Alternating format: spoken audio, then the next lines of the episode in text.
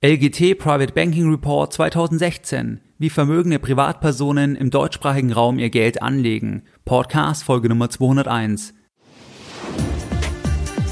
Herzlich willkommen bei Geldbildung, der wöchentliche Finanzpodcast zu Themen rund um Börse und Kapitalmarkt. Erst die Bildung über Geld ermöglicht die Bildung von Geld. Es begrüßt dich der Moderator Stefan Obersteller. Herzlich willkommen bei Geldbildung. Schön, dass du dabei bist. In der heutigen Podcast-Folge Nummer 201, da schauen wir uns eine Studie an, die im Auftrag der LGT durchgeführt wurde, und zwar von der Johannes Kepler Universität Linz. Und bei dieser Studie, da wurden 369 Personen befragt, und zwar Private Banking Kunden in Deutschland, Österreich und der Schweiz. Die Studie wurde durchgeführt im Januar 2016. Das heißt, die Aussagen der Befragten beziehen sich letztlich auf das Jahr 2015. Die Ergebnisse sind aber sehr, sehr interessant und auch über diesen Zeitpunkt hinaus von Interesse. Deswegen mache ich darüber spezifisch eine Podcast-Folge. Du kannst dich vielleicht erinnern an zwei Folgen mit dem Titel so oder so ähnlich wie die Superreichen ihr Geld anlegen. Bei diesen Podcast-Folgen, da analysierten wir eine Studie der BFZ, des Bayerischen Finanzzentrums. Da ging es ja um das Anlageverhalten von Family Offices und Family Offices sind ja entsprechend Einrichtungen, die Großvermögen anlegen. Bei dieser Podcast-Folge geht es um das Anlageverhalten von Private Banking Kunden. Das ist vielleicht ein Stück weit greifbarer. Hier geht es dann um Kunden, die 500.000 Euro haben, 750.000 Euro, eine Million, 1,5 Millionen Euro. In dieser Größenordnung bewegen sich typischerweise Private Banking Kunden, je nach Finanzinstitut. Der Begriff ist auch nicht normiert in dem Sinne. Das heißt, jede Bank sieht es etwas anders. Ab wann ist der Kunde jetzt in diesem Bereich oder in jenem Bereich? Wer ist die LGT? Die LGT hat ja die Studie in Auftrag gegeben. Die LGT ist ein Finanzunternehmen mit Sitz in Vaduz im Fürstentum Liechtenstein. Und zwar ist es ein Unternehmen des Fürstenhaus von Liechtenstein. Die verwalten auch das Geld entsprechend von dem Fürstentum der Familie entsprechend. Und die LGT, die verwaltet Vermögenswerte per 30.06.2017 von 181 Milliarden Schweizer Franken.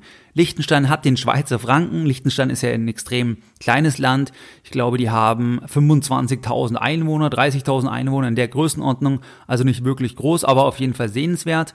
Und die haben eben die Studie in Auftrag gegeben, die LGT. Und bei dieser Studie, da wurden, wie gesagt, 369 Personen befragt, 100 in Deutschland 114 in Österreich und 155 Personen in der Schweiz. Es gab ein Kriterium, und zwar, dass jede Person, also jeder Private Banking Kunde in Deutschland und in Österreich, dass der mindestens 500.000 Euro Vermögen hat, mindestens 500.000 Euro frei verfügbares Anlagevermögen. In der Schweiz mindestens 900.000 Schweizer Franken. Frei verfügbares Anlagevermögen, das ist so definiert oder so wird es definiert, dass das Vermögen ist exklusive beispielsweise von Firmenvermögen. Also wenn jetzt ein Unternehmer dabei ist, dann hat der ja meistens sehr, sehr viel Geld in Form des Unternehmenswertes. Das ist aber exklusive. Das heißt, es geht nur um Geld, über das auch wirklich direkt verfügt werden kann. Es geht auch nicht um das Eigenheim oder um Immobilien, sondern nur um Geld wirklich auf dem Konto, was angelegt werden kann. Entsprechend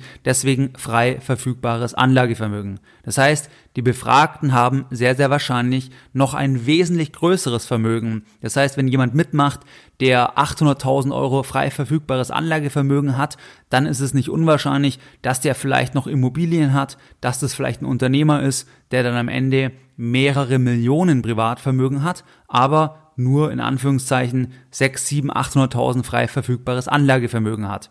Bei der Altersstruktur der Befragten, da ist es so, dass die allermeisten im Bereich von 60 bis 69 Jahre sind. Das ist auch nicht weiter verwunderlich, weil natürlich tendenziell diese Altersgruppe eher weit mehr Vermögen hat als der Durchschnitt entsprechend. Die wenigsten sind jünger und so ist es auch so, dass nur 25 Prozent der Befragten unter 49 Jahre entsprechend sind. 50 bis 59 Jahre, da liegen auch wieder 25 Prozent drin und 70 Jahre und älter sind 15 Prozent der Befragten.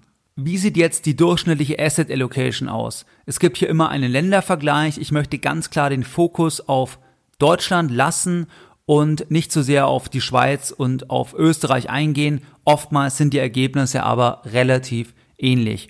Die Cashquote, die durchschnittliche Cashquote, die beträgt 30 Prozent. Die Cashquote, die bezieht sich ja damit auf das Jahr 2015, weil entsprechend ja im Januar 2016 die Umfrage durchgeführt wurde. Das heißt, das bezieht sich auf das Jahr 2015. Das heißt 30 Prozent Cash in Deutschland, 40 Prozent Aktien, 11 Prozent Anleihen, dann gibt's noch kleinere andere Positionen, 9 Prozent noch alternative Anlagen.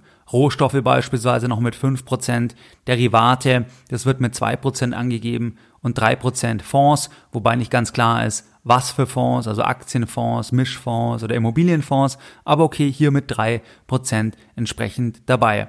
Was fällt auf? Es fällt auf, dass die Aktienquote mit 40% natürlich weit überdurchschnittlich ist gegenüber dem bundesweiten Durchschnitt. Hier liegt die Aktienquote ja bei 10, 11, 12, 13 Prozent in diesem Bereich und hier mit 40 Prozent weit überdurchschnittlich.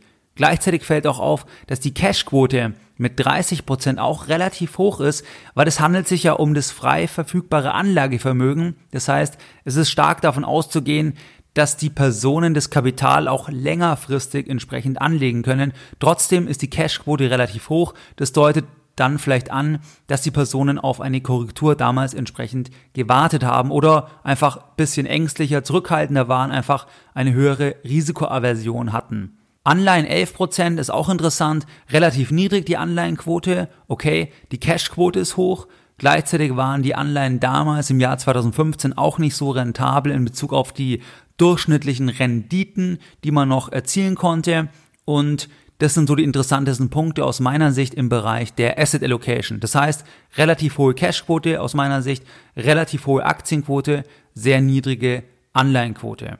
Welche Rendite haben die Personen erzielt? Die Personen in Deutschland haben eine Rendite von 5,2 Prozent im Jahr 2015 erzielt. Ist es gut oder schlecht? Kommt drauf an. Der DAX, der hat im Jahr 2015 9,56 Prozent zugelegt. Da im Verhältnis ist es natürlich schlecht. Der ATX in Österreich, der hat knapp 11% zugelegt. Der SMI in der Schweiz minus 1,84% und der MSCI World hat im Jahr 2015 mit minus 6,74% abgeschlossen. Also je nachdem, mit welchem Index man das Ganze vergleicht, ist es positiv oder nicht besonders gut. Wobei man es auch nicht direkt vergleichen kann, weil ein reiner Aktienindex, den kann man jetzt nicht mit der Rendite über dieses Vermögen vergleichen, weil bei der Asset Allocation haben wir ja gesehen, da ist beispielsweise eine hohe Cashquote dabei, eine Anleihenquote. Das Geld ist ja nicht alles in Aktien investiert, sondern auch in verschiedene andere Anlageklassen. Grundsätzlich sind die Personen zufrieden mit der Rendite, die sie erzielt haben. Das geben sie bei der Umfrage entsprechend mehrheitlich auch an. Was ferner ganz interessant ist, dass die Mehrheit sich für rational hält.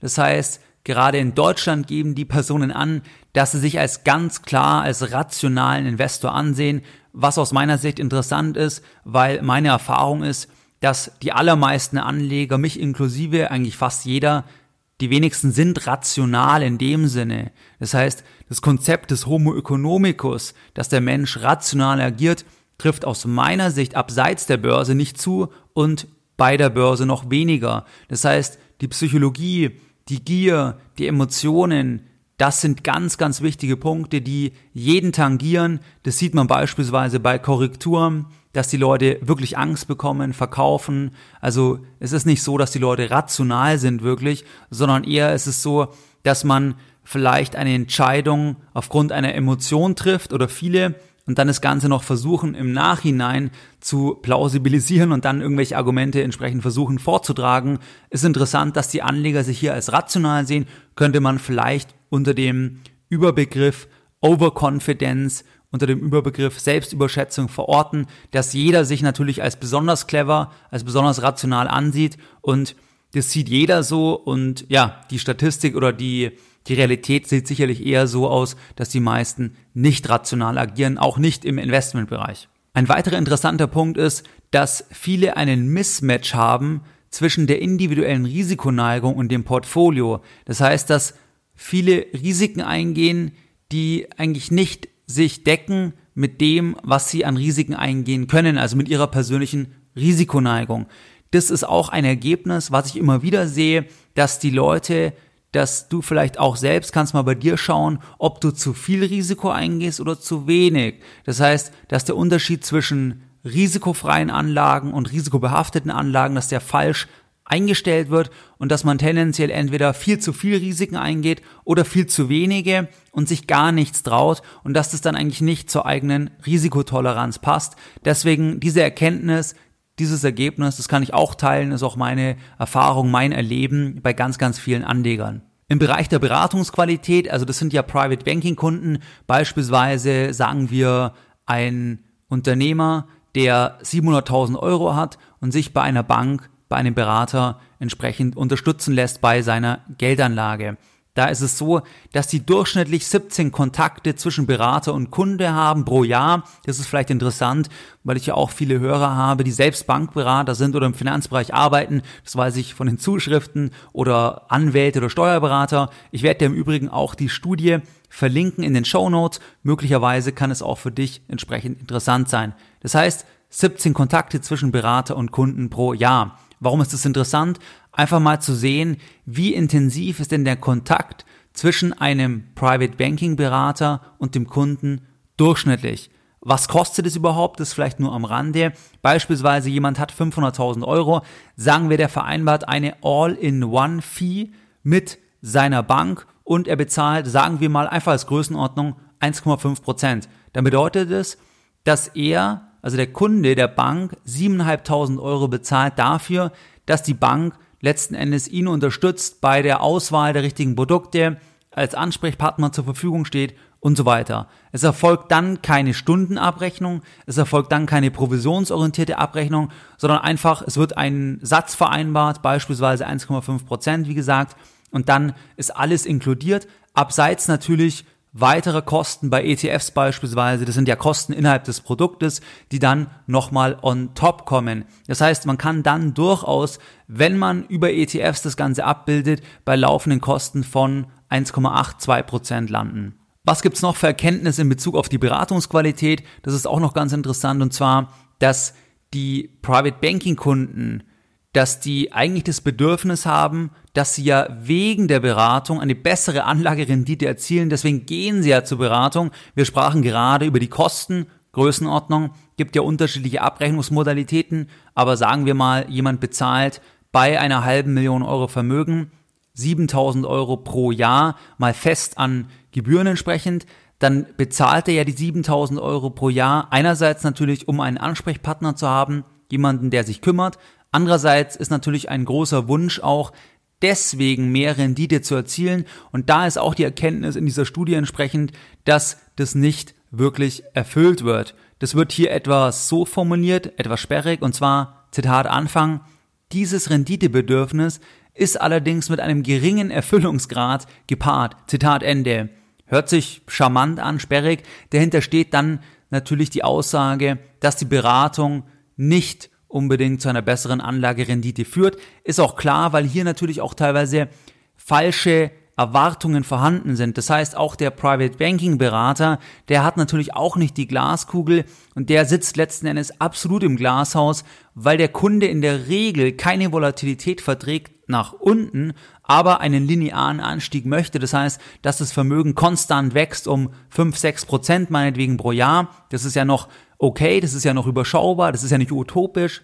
Aber das Problem ist halt, dass die meisten Kunden keinerlei Verlusttoleranz haben und dann hat man ein absolutes Spannungsfeld, weil man einen linearen Anstieg garantieren soll und das ist nicht möglich, außer bei Festgeld, außer bei Tagesgeld und da bekommt man halt die 4, 5 Prozent nicht. Dementsprechend hat man hier ein Problem, weil der Kunde erwartet, dass er viel Geld bezahlt und deswegen mehr Rendite bekommt. Und das ist in der Realität halt nicht möglich, weil der Private Banking Berater, ganz egal, ob die Bank in der Schweiz ist, in Österreich, in Liechtenstein oder in Deutschland, der Private Banking Berater, der kann auch nur auf das Tableau der Anlagen schauen, des Anlageuniversums, der hat nicht irgendwelche Geheimanlagen und der hat das gleiche Problem jetzt Ende 2017, dass natürlich die Nullzinsen, das hatte er auch schon 2015, dass die Assetpreise halt angestiegen sind entsprechend und dass es jetzt nicht irgendwo eine sichere Rendite gibt, beziehungsweise dass einfach die risikolose Rendite 0% ist. Deswegen, das überrascht mich persönlich überhaupt nicht. Da habe ich auch schon mal eine Podcast-Folge darüber gemacht, beziehungsweise das öfters erwähnt, dass dieser Interessenskonflikt, beziehungsweise diese, dieses Problem, dass der Kunde die falsche Erwartungen hat, dass das ein ganz, ganz großes Problem ist, weil die Kunden nicht die Geldbildung haben im Schnitt zu sehen, was kann der Private Banking Berater leisten und was nicht. Und der Private Banking Berater, der kann natürlich nicht ganz so offen sprechen in dem Sinne, dass er halt sagt, sie, ich weiß auch nicht, wo der Dollarpreis nächstes Jahr steht oder in einem Monat oder in einer Woche. Das gleiche gilt im Übrigen auch für den DAX, für Gold, für alle anderen Anlagen. Das heißt, das kann er nicht machen. Deswegen muss er ja irgendwelche Prognosen immer bringen, um auch ein Stück weit die Gebühr zu legitimieren und kann nicht so sehr das eigene Wissen beziehungsweise die Begrenztheit des eigenen Wissens von jedem einzelnen Investor zugeben weil dann der Kunde möglicherweise sagt, warum soll ich es überhaupt dann noch bezahlen entsprechend. Man müsste das meiner Meinung nach anders vermarkten gegenüber dem Kunden, weil es gibt ja Punkte, wo man Kunden dann auch als Private Banking Berater unterstützen kann, aber da muss man ein Stück weit aus meiner Sicht das anders anpacken und nicht so sehr über Research, über Prognosen, über Einschätzungen, die dann eh alle nicht gehalten werden können, weil auch der Berater nicht die Glaskugel hat, aber das ist nur meine persönliche Meinung. Ich arbeite ja bei keiner Bank, aber wenn ich meine Bank beraten darf, dann mich gerne ansprechen. Was gibt's noch für interessante Erkenntnisse? Eine interessante Erkenntnis ist, dass sich auch relativ viele Befragten vorstellen können, dass sie online beraten werden. Das heißt, der Markt für Fintechs, der wird sicherlich immer wichtiger. Das wird aus meiner Sicht auch generell für Vermögensverwalter und Banken ein Problem werden, wenn die ältere Generation, das hatten wir auch bei der Umfrage gesehen, dass die meisten älter waren, wenn die irgendwann nicht mehr leben, einfach altersbedingt und das Geld dann an die jüngere Generation geht, dass da ganz, ganz viele dann entsprechendes Geld abziehen werden, weil die beispielsweise das Ganze rein online machen und dann entweder zu einem Fintech gehen oder beispielsweise sagen, sie wollen ihr eigener Vermögensverwalter werden, mal zu einem Seminar von Geldbildung gehen, sich selbst weiterbilden und dann einfach in Eigenregie das anlegen, aber dass der Offline-Vermögensverwalter, der Offline Private Banking Berater, dass der dann diese Nachfolge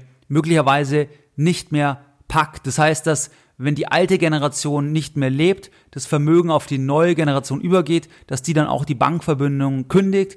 Das ist aus meiner Sicht eine große Gefahr für die Private Banking Branche, weil einfach viele jüngere Menschen einfach ganz anders denken in Bezug auf die ganze Thematik online und es einfach 24/7 selbst kontrollieren wollen und nicht irgendwo anrufen wollen und dann äh, Öffnungszeiten 8 bis 17 Uhr oder ähnliches. Weitere Erkenntnisse sind entsprechend, dass sehr, sehr viele in nachhaltige Anlagen investieren wollen. Hier kommt heraus bei dieser Umfrage, bei dieser Studie entsprechend, dass die Deutschen besonders affin sind für Nachhaltigkeit. Und zwar in Deutschland geben mit 39 Prozent an, dass sie einfach ökologische Aspekte sehr wichtig finden und dass sie in der Vergangenheit eine Rolle gespielt haben. Hier meine Anmerkung, es ist ganz wichtig, dass man schaut, auch wenn man in ökologische Anlagen investieren will, was ja grundsätzlich sehr begrüßenswert ist, dass man das dann auch faktisch tut, dass man das auch faktisch umsetzt. Da habe ich ja auch schon beispielsweise eine Folge gemacht zum Thema grüne Anleihen, Green Bonds. Da gerne nochmal reinhören, dass man generell sich überlegt, wenn ich etwas kaufe und dann bin ich investiert, inwieweit unterstütze ich die Sache, inwieweit ist das Investment tatsächlich grün und dann immer noch überprüft, ob es tatsächlich auch aus ökonomischen Gründen Sinn macht. Das heißt, dass man nicht nur wegen dem grünen Branding etwas blind kauft, ohne zu schauen, ob es auch aus investmenttechnischen Aspekten Sinn macht, weil es ist ja keine Spende, sondern man will ja auch als grüner Anleger letzten Endes damit Geld verdienen und gleichzeitig noch was Gutes tun. Leider gibt es im Bereich der grünen Investments sehr, sehr viele Sachen, die es natürlich gibt, weil es ja auf der anderen Seite die Nachfrage auch gibt, zeigt ja hier auch ganz klar nochmal entsprechend die Umfrage. Die Leute wollen in grüne Sachen investieren. Deswegen gibt's dann auch das Angebot. Ist ja auch einfach ganz normal im Markt, dass es eine Nachfrage gibt, die dann entsprechend bedient wird. Aber da gibt's dann ganz, ganz viele Investments, die einen grünen Anstrich haben, die aber nicht faktisch grün sind und der Investor das nicht sieht, weil er beispielsweise nicht genügend Geldbildung hat, um zu erkennen, inwieweit er oder sie tatsächlich überhaupt hier grün investiert. Das heißt, das ist ganz, ganz wichtig, wenn du auch jetzt beispielsweise grün investieren möchtest, dass du das genau prüfst, ob du tatsächlich dann auch grün investiert bist. Was waren jetzt die Lessons learned in der heutigen Podcast Folge Nummer 201? Deine Lessons learned in der heutigen Podcast-Folge. Wir haben uns in dieser heutigen Podcast-Folge eine Studie angeschaut und zwar von der LGT. Die LGT ist ein Finanzunternehmen mit Sitz in Vaduz im Fürstentum Liechtenstein. Die haben den Schweizer Franken als Währung. Sehr, sehr kleines Land entsprechend und die verwalten auch das Geld vom Fürstentum, vom Fürsten entsprechend selbst.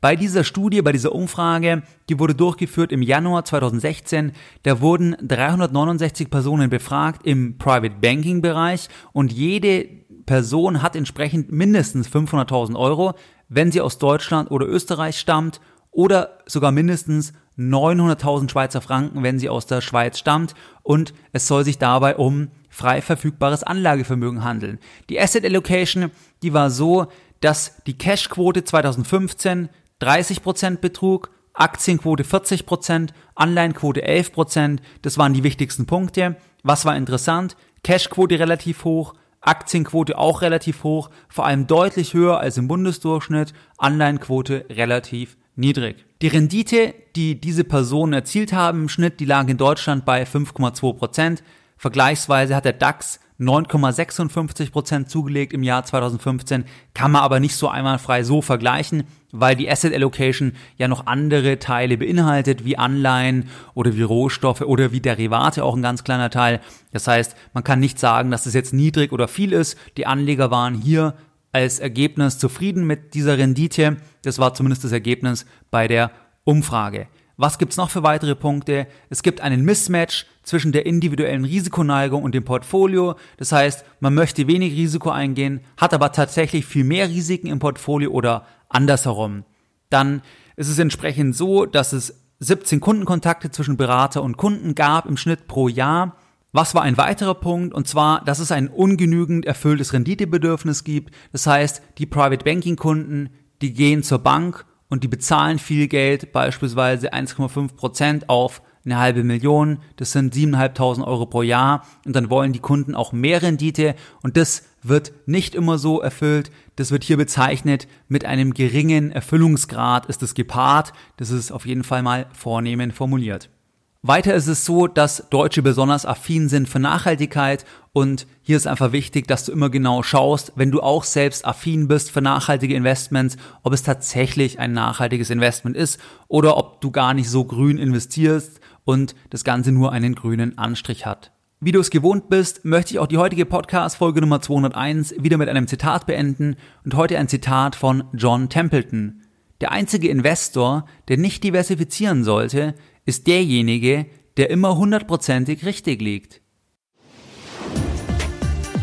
Mehr Informationen zu Themen rund um Börse und Kapitalmarkt findest du unter www.geldbildung.de.